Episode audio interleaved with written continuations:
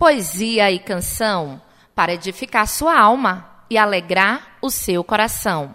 Comeire Bispo. Nós temos uma poesia, poesia em cordel, que também é muito divulgada, é algo assim que muitos gostam. Essa poesia, eu recitei ela na virada do ano. E declamar poesia não é uma coisa muito fácil, né? Mas é algo que eu sei que tem muita gente que ama, que gosta, e é possível fazer.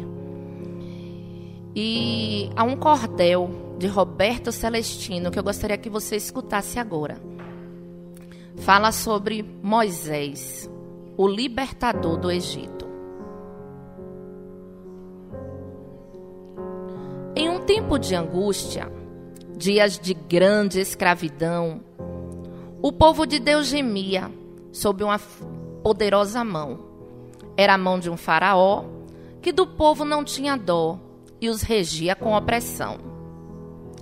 Na fabricação de tijolos, trabalhavam dia a dia para construir cidades e tudo mais que aparecia.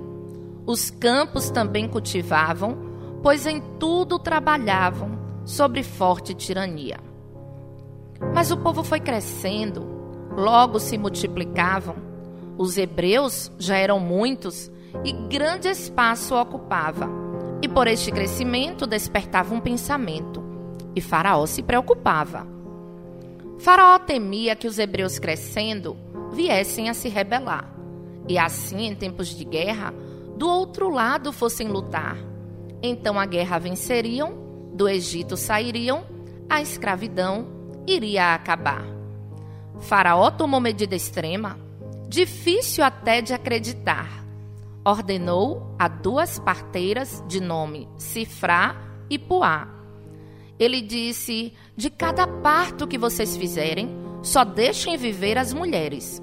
Se for homem, tem que matar. Enganado pelas parteiras, o seu plano foi frustrado. Tomou medida mais dura, tendo ao exército ordenado que aos das hebreias que nascerão, sendo a criança um varão, no rio Nilo, será jogado. Em meio a tanta matança, um menino foi poupado. Sua mãe o escondeu, três meses ficou intocado. Mas, devido ao crescimento, chegaria o momento em que facilmente seria encontrado. Em um cestinho de junco, Joquebede, sua mãe, o colocou. Descendo à beira do rio, o cestinho lá deixou. Em soluços e pranteando, mas sua irmãzinha ficou olhando até que alguém o encontrou. Pela filha de Faraó, Moisés foi encontrado, amamentado por sua mãe, mas num palácio foi criado. Como um príncipe ele cresceu, mas um dia conheceu o povo do qual foi tirado. E ao sair para ver o seu povo, viu quão grande era o clamor, o quanto eram oprimidos, sentiu de perto a sua dor. Viu um hebreu ser espancado, não se conteve e, muito irado, assassinou o agressor. Passou a ser fugitivo e em Midian foi morar. Conheceu as filhas de Jetro, com Zípora veio a se casar. A vida de príncipe deixou, o palácio pelo campo trocou, de ovelhas foi ser pastor. Estando ele no Monte Oreb, onde estava pastoreando, viu algo estranho acontecendo. Um arbusto se incendiando, mas o arbusto não queimava, e quanto mais perto chegava, aquele fogo ia aumentando. Do meio do fogo, uma voz começou a lhe falar: Tire as sandálias dos pés, Moisés. Santo é este lugar.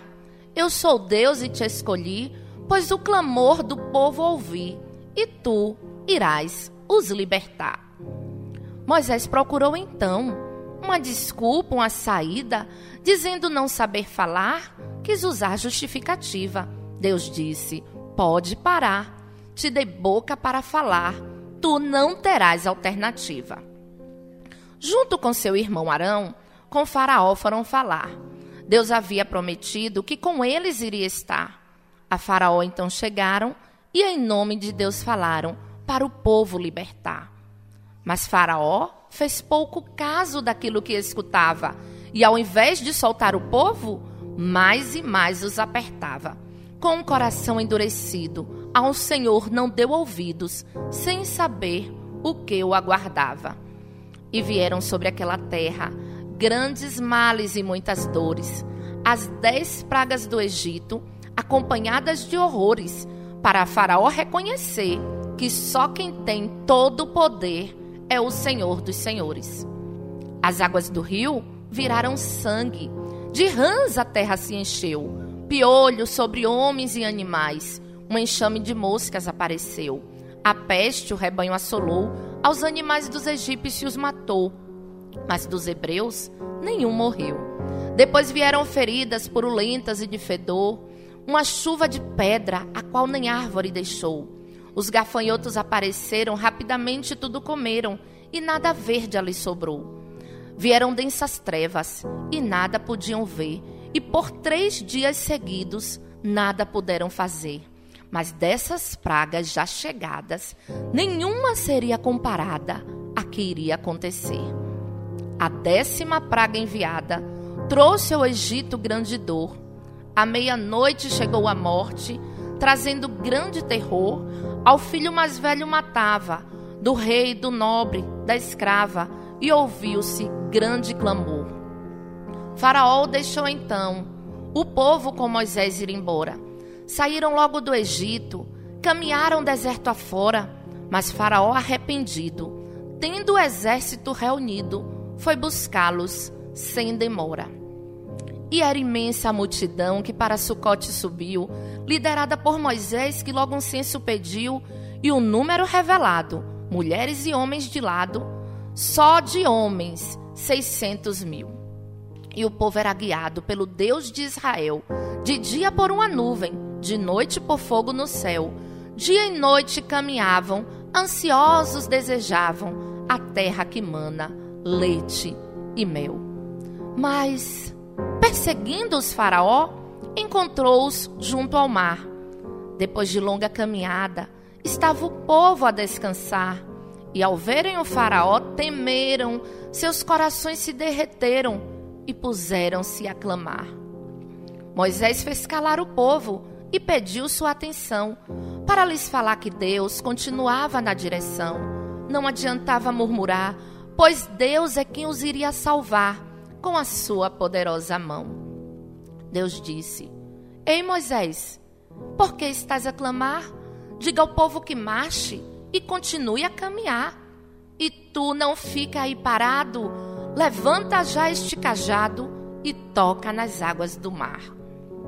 Ao tocar Moisés nas águas, o mar então se abriu, e diante daquele povo, um caminho seco surgiu. Moisés então se levantou, por meio do mar atravessou, coisa igual nunca se viu. Faraó e seus soldados, mar adentro também entraram. Para alcançar o povo, o caminho aproveitaram. Mas depois que o povo passou, o mar então se fechou e os egípcios se afogaram. Este é o Deus do impossível, que por amor abriu o mar, realizou este milagre para o povo libertar. Liberta você também. Poder para isso ele tem, é só você o aceitar. Esta é uma poesia de Roberto Celestino Moisés o libertador do Egito.